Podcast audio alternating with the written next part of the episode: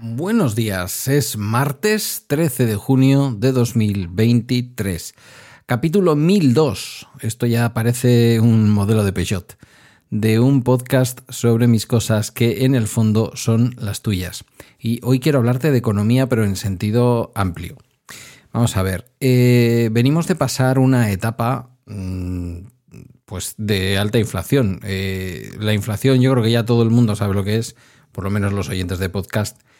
Me consta que este año se ha vuelto a preguntar por ella, al menos por lo menos en la. Al menos por lo menos, no, al menos en la selectividad de aquí de Vizcaya.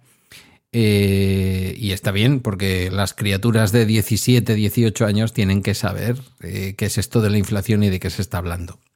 Venimos de pasar una mala racha, venimos de pasar una racha, eh, como se ha dicho varias veces, hay que repetir siempre estos mantras de la prensa de la prensa tradicional, con una guerra en las puertas de Europa, tal y cual.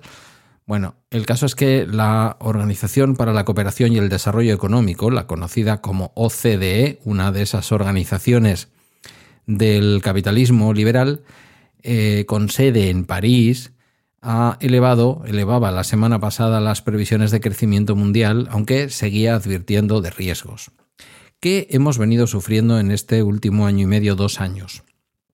Venimos sufriendo efectivamente un, aumento del precio de la energía y ya sabéis lo que ocurre cuando las cosas se agitan en alguno de los lugares eh, que son centro, digamos, de lo que es nuestra energía. Da igual que sea Arabia Saudí la que, después de lavar todos sus crímenes y sus historias, haciéndose propietaria de de equipos de fútbol en la Premier y de, y de organizar eh, eventos de la Federación Española de Fútbol, eh, reduce en un millón de barriles su producción de petróleo para no perder el precio del petróleo. El, petróleo, recordemos que en teoría, en teoría, eh, es una, en teoría y en la práctica, es una fuente de energía tremendamente eficiente, es brutal.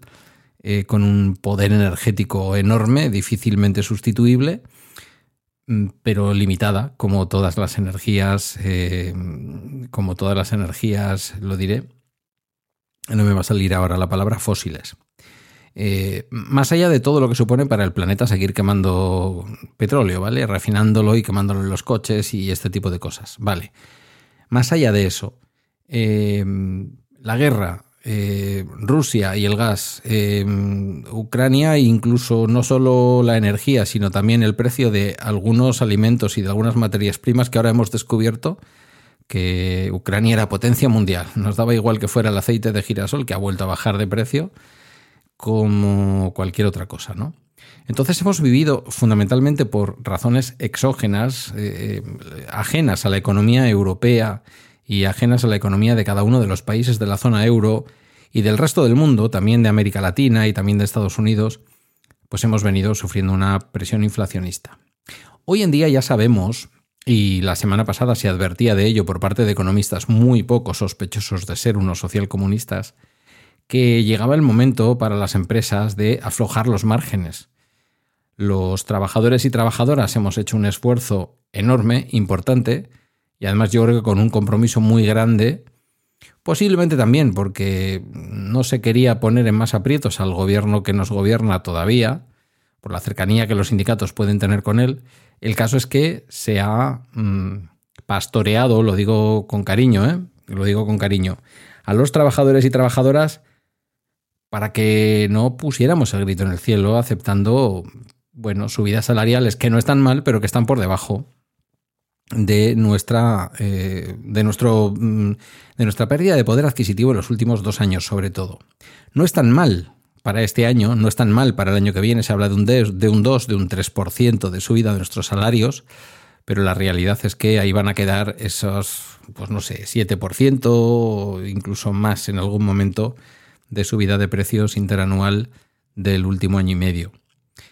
Eh, hemos aguantado, no se ha hecho una presión por parte de los sindicatos de decir vamos a sacar a la gente a la calle porque ya no se puede más. Yo alguna vez lo he mencionado aquí, no pueden más especialmente las familias que no tienen margen para el ahorro, que todos sus ingresos se va a la supervivencia, porque lo que ha aumentado de precio son aquellas cosas de supervivencia. Es decir, pagar la hipoteca, quien tiene una hipoteca, eh, pagar la energía, que es algo que todos necesitamos, y, fundamental, pagar los alimentos. necesitamos alimentarnos, necesitamos que nuestros hijos e hijas coman, necesitamos que todo el mundo podamos comer. Bueno, la organización, la Organización para la Cooperación y el Desarrollo Económico, eh, elevaba el pasado miércoles las previsiones de crecimiento mundial, pero en este 2023 pero advertía que la economía todavía tenía por delante un largo camino. Esto es una información que podíamos leer en la agencia France Press.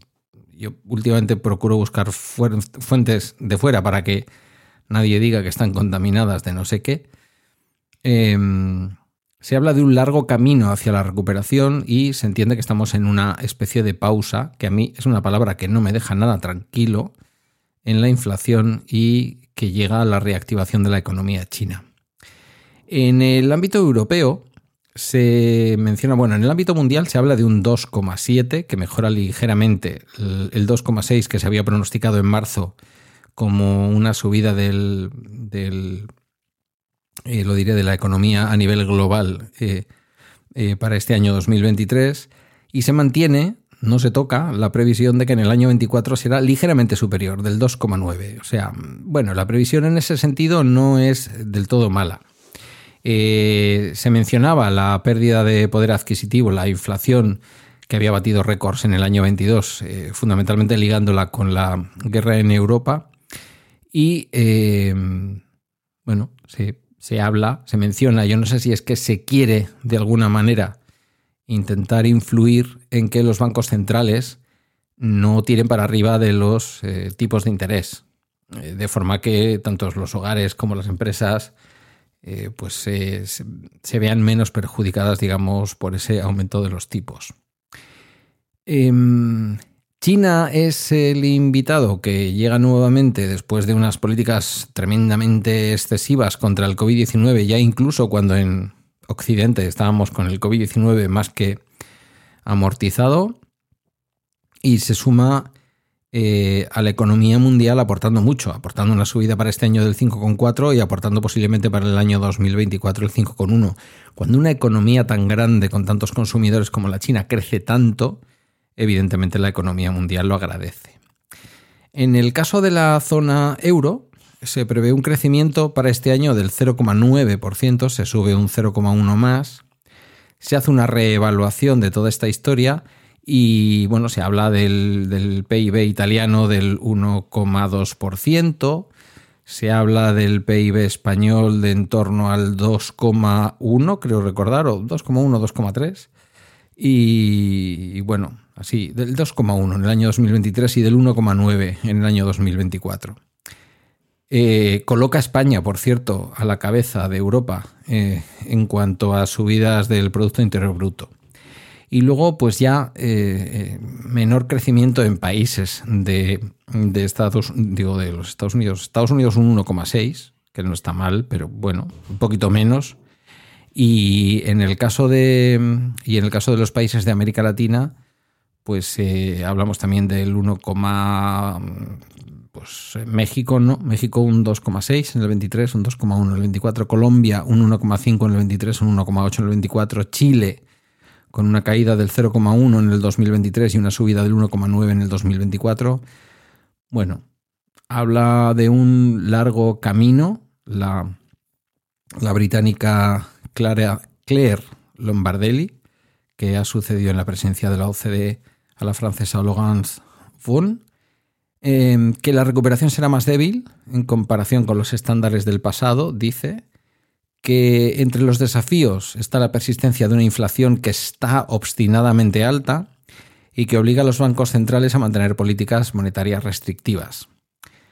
Al menos hasta que no se liberen o se libren, digamos, de pues, esa especie de sensación de que en cualquier momento eh, las economías vuelven, vuelven a repuntar los tipos de interés y todo este tipo de cosas. ¿Por qué cuento toda esta película y esta valoración que hace la OCDE? Primero porque es la OCDE, es decir, no soy yo, ni con mi ideología, ni, con, ni con mis puntos de vista.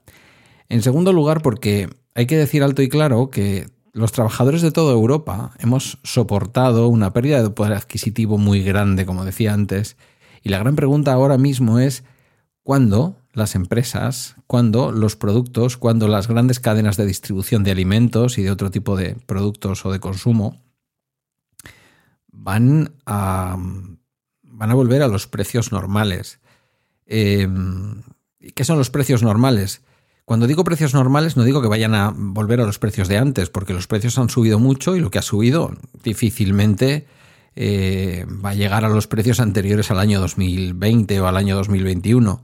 A lo que me refiero es cuándo los márgenes van a volver a ajustarse, porque una cosa que se ha dicho poco, se ha dicho, pero se ha dicho poco, es que una parte importante de lo que nos está pasando tiene que ver con que a río revuelto ganancia de pescadores. Cuando yo a mí el otro día me decían en, en, el seguro en línea directa, mm, para explicarme la subida de prácticamente un 50% en el precio de un seguro, bueno, de un 50% no, de un 100%, porque si estoy pagando mm, un X y de pronto me, me piden X por 2, pues eso es un 100%. Em, me explican que es que todo ha subido ese mantra del todo ha subido es como el mantra de cuando nos eh, llevaron al euro, ¿no? Que de pronto todo era lo que era 100 pesetas pasó a ser un euro, que era 1,6 veces más que, que 100 pesetas.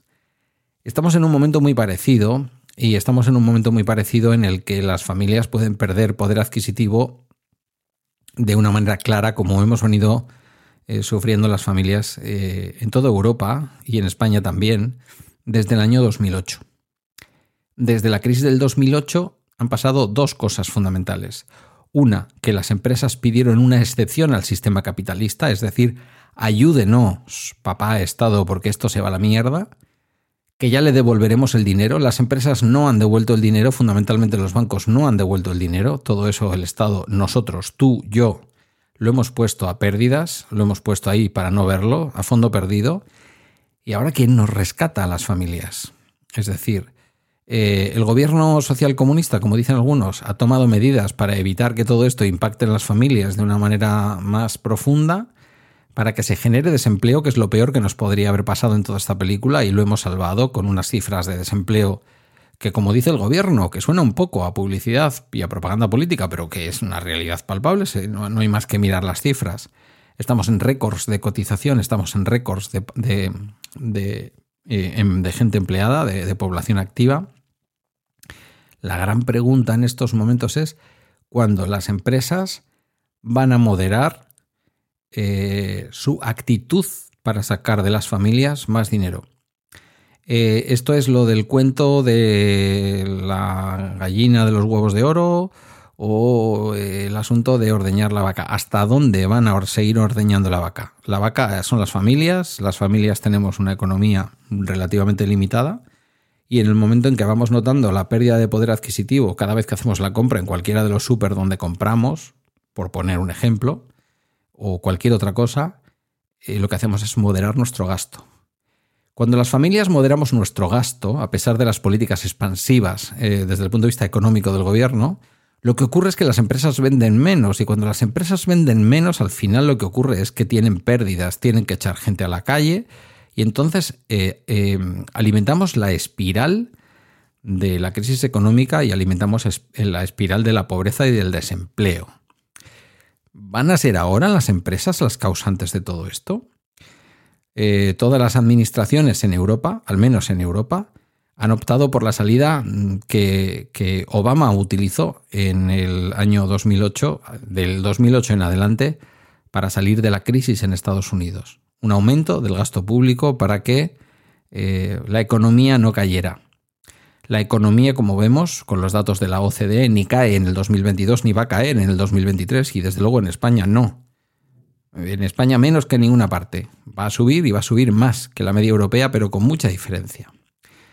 La gran pregunta es, a pesar de que por una vez parece que los políticos están haciendo todo esto bien y que el sistema capitalista está haciendo esto bien, las empresas van a sacar provecho hasta reventar al sistema, perjudicar a las familias y perjudicarse ellas mismas? Pues es una pregunta que yo dejo aquí, que me, que me he hecho últimamente varias veces, que no termino de entender yo. Fijaos que a veces cada vez entiendo menos el capitalismo.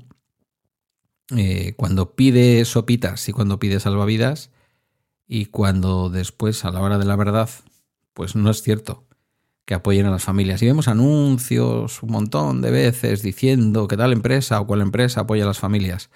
Eh, pruebas, por favor, pruebas, porque los precios se han moderado, pero no se han moderado todo lo que deberían de haberse moderado.